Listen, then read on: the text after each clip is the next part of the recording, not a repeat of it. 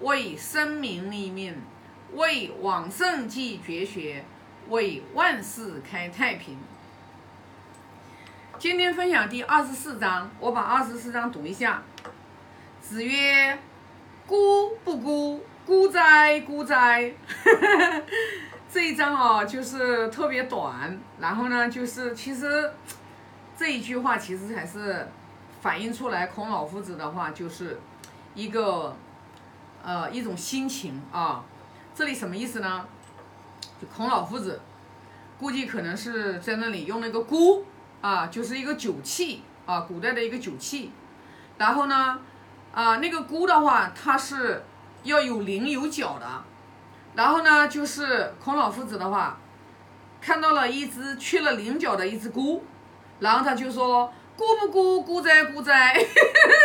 就是缺了一只菱角的这个箍，它还叫箍吗？啊，就是说，怎么怎么讲呢？就是。我们现在可能都没有用到那样的一个器皿了啊，就是说，啊，然后呢，就是缺一只脚的那种。其实这里啊，它是有一个含义的。这里含义是什么呢？就是孔老夫子他为什么用一个酒杯啊，然后陈酒的酒杯，然后的话啊，说这么一段话。而且的话，孔老夫子过世之后的话，他的弟子为什么要把这一句话放在这里？我们要去分析。为什么说一个缺了一只脚的一个姑呀？觉得哎呀，你还叫姑吗？你还叫姑吗？其实我们就想想啊，其实这里形容的这个姑，其实形容的是一种人的一种气节。也就是说，如果我们一个人，我们一个人啊，就是作为一个人，如果你丧失了仁义道德，那你还叫人吗？对不对？这个是我的理解哦，知道吧？那如果说，呃，如果说说的话说的有点重了啊，就是说看到我这个视频的人也不用介意。但是我的理解是这个样子的，就是说，孔老夫子肯定是用这个“孤”，然后来形容我们一个人。如果你人你，你酒杯作为一个“孤”，人你如果失去了仁义道德，那你还叫人吗？对不对？所以呢，就是说，这里其实形容就是我们做人，做人的话要有的操守，做人的话要有一个就是做作为人呢，你的一个最基本的一个道德的一个底线。如果我们人连这个最基本的道德的底线你都没有了，你还叫人吗？对不对？所以呢，我觉得这里是这样的一个比喻啊，我的理解是这样是一个比喻。那我们就要去反省自己啊！你看啊，我们从，因为我们学《论语》，它是最入世的，它是积极救世的。那也就是说，如果我们作为一个人，我们在五伦关系当中，我们的孝道我们没有行好，你说你还叫人吗？对不对？是不是？这是根呀！所以为什么做人的时候，我们一定要讲要行好孝悌？对吧？《论语·学而篇》的第二章就在讲游子曰，对吧？人家游子就讲的清清楚楚，知道吧？其为人也，孝悌者，对吧？其为人之本与？所以你如果说你你作为一个人，你连孝悌都没有行好的时候，你就会丧失人心。你丧失了人心，一个人你人心丧失的时候，那是什么样子？那是什么心呢？对不对？所以说，你看我们现在，现在中华传统文化复兴不是没有原因的，因为现在的人的道德底线已经坏到了最底端了，就烂就已经烂到最底端了。现在必须唤起人内在的良知，你连父母都不能孝养。哎呀，今天早上我看到一个手机上不都经常弹出来一个消息吗？哎呦，真的是我没有点进去敢看，反正我每天都会收到一些他跳出来的一些消息。他讲的是一个什么消息啊？我相信就是说大家可能会跟我一样都会收到，说讲一个女博士把他们家一家七口都杀掉了，然后还有个小侄儿才十个月。哎呀，我就在想啊，妈呀，这是的！你说这个人啊，家庭把他抚养大，把他。读到博士啊，博士啊，大家想想看，什么概念呀？你这个知识量多大呀，他才能读到博士呀？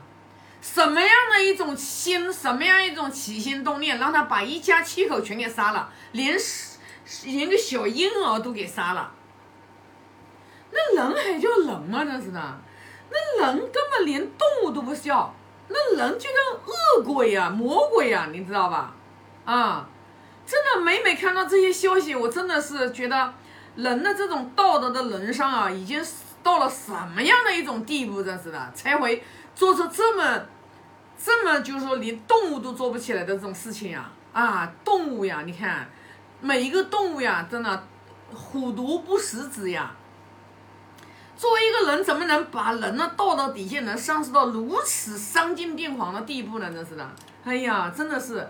所以说，你看，老天爷是有好生之德的，天意如此啊。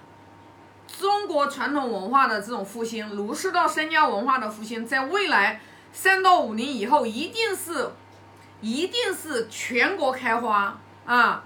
就是我对易经不是很懂，但是上次有听一个老师讲，二零二四年是属于国运走九运的时候，说走九运就是二零二四年，到走九运的时候，就说整个文化复兴到那个时候的时候就已经开始开始昌盛，所以真的是很期盼的，就是二零二四年啊，快点来呀，知道吧？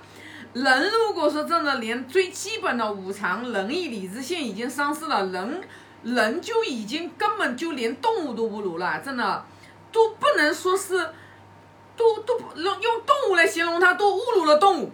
人家动物多善良啊，多可爱啊，对不对？魔鬼知道吧？用魔鬼来形容它啊，所以说你说一个人真的，如果说我们作为一个人，对人没有。对人啊，就是你，你首先要爱自己。说实话，首先要爱自己。一个人如果说连自己都不爱，他是不可能有仁爱之心去爱别人的。一个不爱自己的人，一个不爱自己的人，他是不可能爱父母的。一个不爱自己的人，他不爱父母，他不可能爱天下众生。所以说，还是从自身找原因，还是从自身找问题。所以呢，外面的一些人他误入歧途，你想帮你也帮不了，你没有办法帮，你帮不了，你只有呢，就是说通过你自己以身教大于言教，能影响你身边跟你最近的人，然后通过你身边再近的人再去影响他近的人，然后他们再去影响他们身边的人，这种就是。几何 n n 的的这种发展速度，然后的话来就是星星之火，我可以燎原，然后来才能把整个的社会环境才能进进化好。那你没办法呀，你只有说，就像我，我就大家都觉得，哎呀，今天我们还有师兄夸我说我精进，其实我没觉得我就我没觉得，我觉得我所做的。我只是觉得，我想把我自己修持好了。我最起码，我我的家人最近的跟我有血缘关系的人，对吧？他们是我的亲人。我们年岁在一岁一天一天变大变老，一天一天接近死亡。就像我，就像我家先生经常跟我讲说，我们家家里人，像我们现在都已经五十多岁的人了，对吧？家里的还有。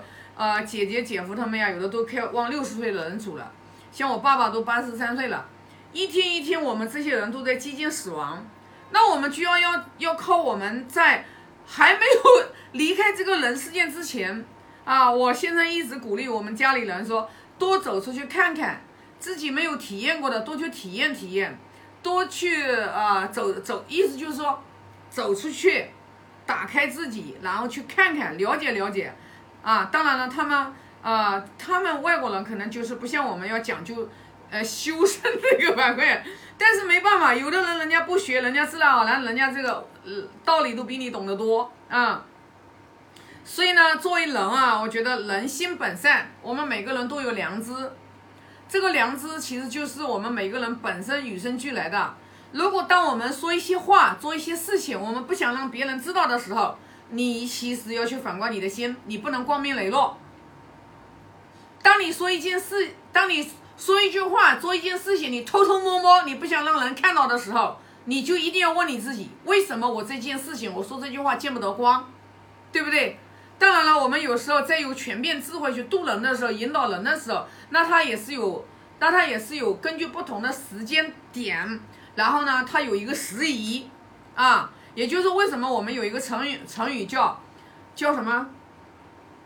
审时度势，就是根据不同的情况、不同的这个场景、不同的时间和空间，然后你去变化，对吧？但是如果我们做一件事情，我们真正这件事情我们说出来的话，我们觉得必须要藏着掖着的，大多数情况是见不得光的。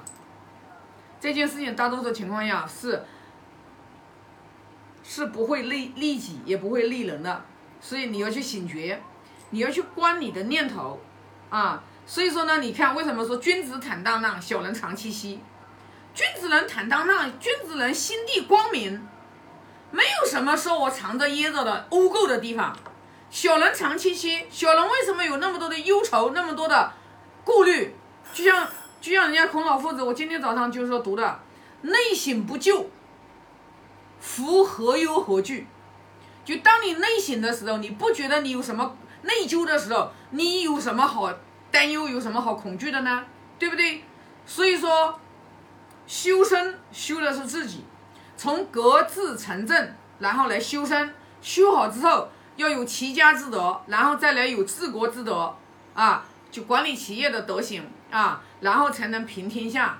所以呢，儒家文化的精髓，你越钻进去，你越会觉得。哎，智慧如海，智慧如海啊！今天这一章就分享这么多啊！好，我发个大愿，愿老者安之。